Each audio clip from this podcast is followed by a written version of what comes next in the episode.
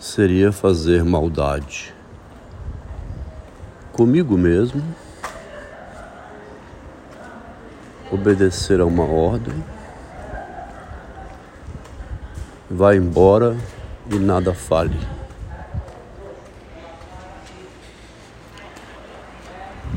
É masoquismo, será? Que está sendo solicitado? Eu sou a deusa, né? Eu sou a deusa, você é meu servo. Eu sou a rainha. E não é assim. E você é meu rei. Não. Eu sou a rainha e você é meu servo. Que é a frase do Lacan lá na, é, no Aturdito. Tu me serviste, homenzinho. Agora vá. É o texto é, da mulher como o mito, né? Antigo, né? A imperadora. É possível então introduzir também entre outras coisas, né? Esse comentário dessa maneira, aonde a pretensão é de reinar.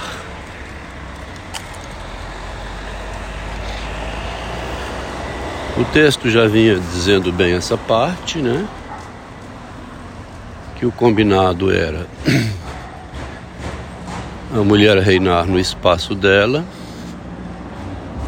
e o marido reinar no espaço dele. E formando um casal aonde a mulher reconhece o espaço que cabe ao marido. A quem ela consulta para tê-lo como cúmplice e não ficar exposta.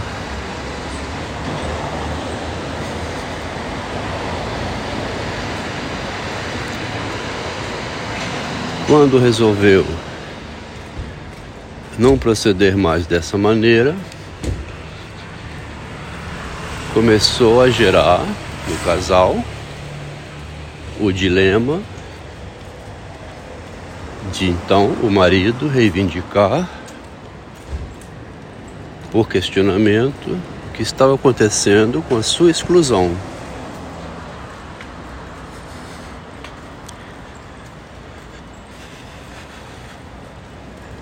Ao escutar esse questionamento,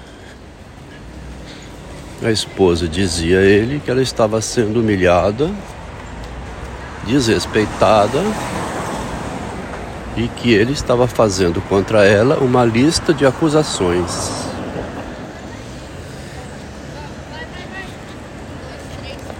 A forma como ela pretendeu continuar governando era refutando o questionamento que lhe apresentava o seu marido. Desse modo, ela não perdia o poder.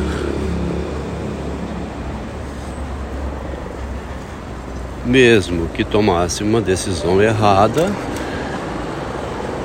seu marido devia aceitar, porque ela, como rainha, tinha o direito de decidir e exigiria o respeito pela decisão tomada mesmo quando a decisão causa a morte da mãe, a perda da namorada pelo filho, um neto se tornar autista, um filho tomar prejuízo com o Uber, o marido perdeu o relacionamento com a filha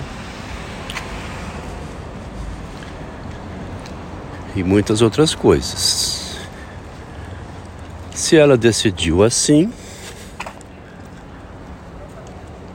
o marido deve atender a decisão dela e não questioná-la para não expor a imagem dela. Essa estava sendo a exigência da esposa para que continuasse o relacionamento. Você me respeita, não me, não me não tente denegrir minha imagem. Você quer me destruir, quer me pôr para baixo. Eu sou um elefante, você é uma formiguinha, eu posso te esmagar.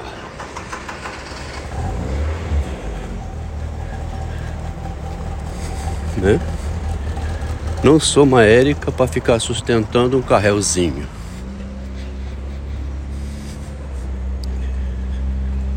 Esses sentimentos infantis dos homens, né? Que obedece à mulher, ele então é uma criança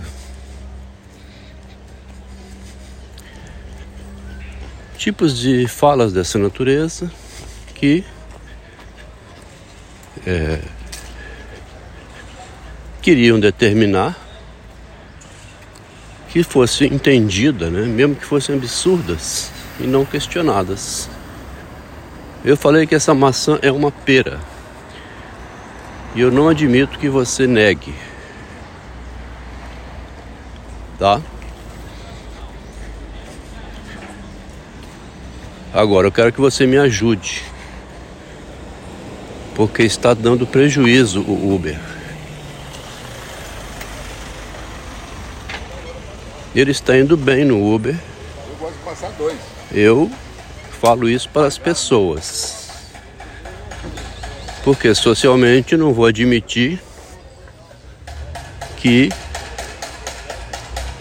eu banco a situação do meu filho dando prejuízo. Iriam me questionar se eu fizesse isso. Mas como a senhora está bancando seu filho no Uber, falando que ele dá prejuízo de 5 mil por mês? Então em público eu não falo. Mas aqui com você eu digo. Quero que você me ajude a dividir a despesa porque assim eu não vou continuar bancando ele no Uber tomando prejuízo. Então, a rainha não queria um rei que a questionasse, mas ela queria um rei que bancasse ela, que deixasse ela na posição de diretora e fosse encobrindo os déficits orçamentários, justificando que era melhor o filho ter uma atividade dirigindo Uber, tomando prejuízo, do que dentro de casa sem fazer nada ou desocupado, ele pelo menos estava trabalhando. Se o marido achava que esse raciocínio era estranho e queria propor que ele trabalhasse em outra atividade onde ele ganhasse dinheiro ao invés de tomar prejuízo, ela se opunha porque tinha que passar pela diretoria dela, pela presidência dela, pela aprovação dela. E ela não concordava que o filho trabalhasse, por exemplo, em uma barbearia onde ganhava 5 mil por mês. Era contra essa ideia. Porque não foi uma ideia dela. O filho ia ficar admirando o pai e não ela, que dava a ele um carrão para que ela se sentisse é, sendo aquela que deu esse carro e o filho vinculado a ela.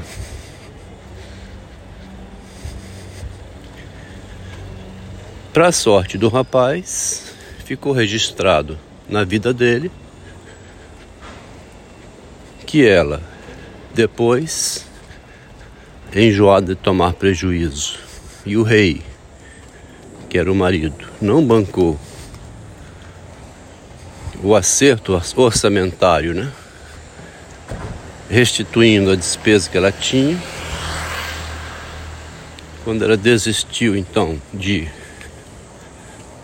tomar prejuízo para ser admirada pelo filho, bancando o déficit dele. O filho então ficou desamparado e o pai arrumou um serviço rentável para ele. Nesse momento, o filho recuperou o pai. Passou a admirar o pai, valorizar o pai. E a mãe, que o deixou desprotegido, sem renda, vendeu o carro, decaiu para a função da mulher, que não sabe o que faz com as ações na vida real, né? As ações na vida real tem um problema que ela exige ser exposto, né? Ficar, ela exige a exposição. Não poderia falar para as amigas que ia bem no Uber tomando prejuízo. A imagem tinha que incluir o prejuízo. É assim, gente. O meu filho trabalha no Uber, tomou um prejuízo de 5 mil por mês. Eu quero assim porque ele trabalha e não fica em casa e pelo menos ele exercita alguma função. Iriam perceber a manobra argumentativa dela e diriam: Nesse caso, por que você não bota ele em outro negócio? Já que é para ele trabalhar e exercer alguma coisa para poder não ficar em casa, não precisa ser tomando prejuízo, né, minha querida? A mulher, ao revelar a imagem dela e o furo junto, né, o prejuízo, no caso, a castração, as próprias amigas iriam questionar. Mas a mulher jamais age com essa honestidade, né? Nunca uma mulher age com essa honestidade. Ela precisa ser desonesta. Se o menino dá um peido, ela precisa proteger dizendo que tem cheiro de café. É uma desonestidade, né? Se o menino toma prejuízo no Uber, ela omite, esconde o real, dizendo ele está tendo lucro.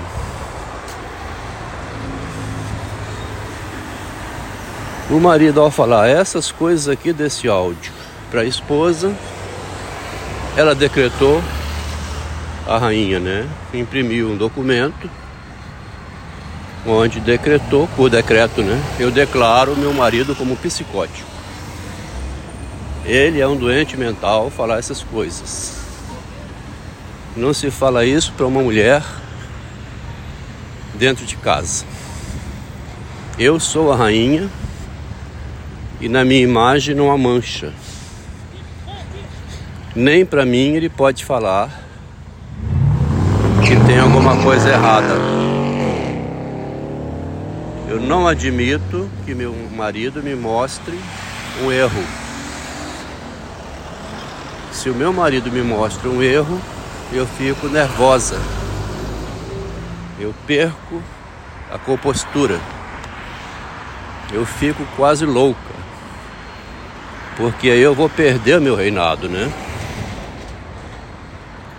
Eu quero reinar e quero que ele me obedeça, não me mostrando os erros que a rainha pratica, né, comete quando quer reinar. Como ele começou a fazer isso, decreto, lei do reinado das bagatelas, né? O rei das bagatelas, a rainha. Tem algo de podre no reino da Dinamarca. A rainha quer governar onde o filho é o rei. Era o príncipe que tinha o direito de assumir, mas ela queria continuar sendo rainha. Nessa rainha tem uma imagem aí que tem um podre nela. Ela casou com o irmão do rei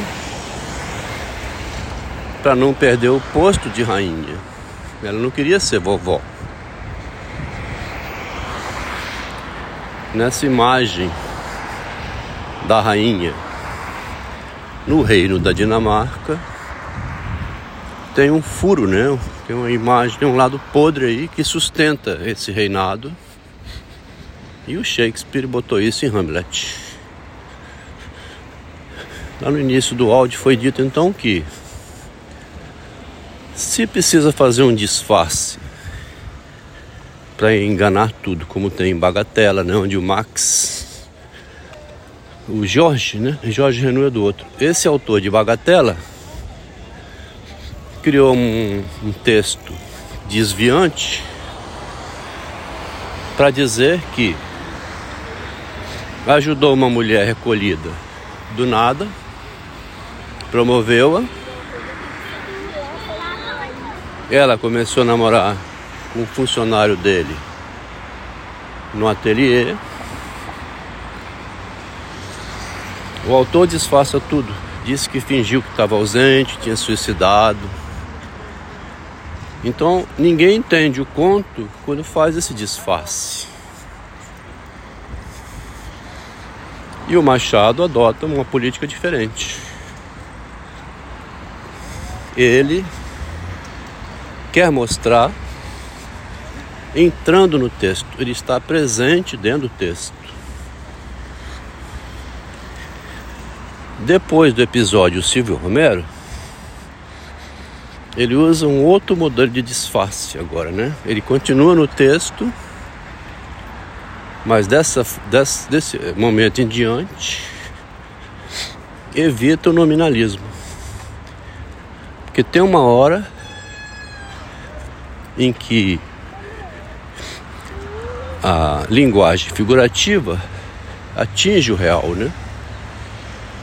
Tem uma hora que o figurado é real. O conto Bagatela é um conto bem figurativo, mas ele é real se remarcar os nomes. Então, o Shakespeare em Hamlet criou um desvio e agora aqui vem a pergunta. Tendo sido expulso, né, idoso, de um relacionamento pela rainha, com um decreto que meu marido é psicótico. Por que, que uma pessoa se casa com um psicótico? Seria maldade demais contra mim mesmo. Primeiro, não falar nada. Segundo, omitir tudo, criando uma ficção que ninguém tem interesse porque não, não sabe o que está dizendo né? ou cria uma confusão igual Capitu e Bentinho. Ninguém sabe, fica discutindo, né? Eu tenho preferido, sem descer muito o nível, né? Mas pelo menos revelar como que as tramas feitas pelo verso podem levar uma pessoa, no caso um homem, né, à destruição. É uma tentativa de matar o marido, né? é a morte do pai, né? Isso é o parricídio. E a mulher, a rainha, quer reinar somente no espaço todo, sozinha. não quer ser uma rainha casada com um rei. É uma rainha que se casou com um rei e aos poucos foi transformando o rei em um vassalo, depois em um idiota. E no final disse que ele era um louco. Tá vendo? Interessante esse áudio.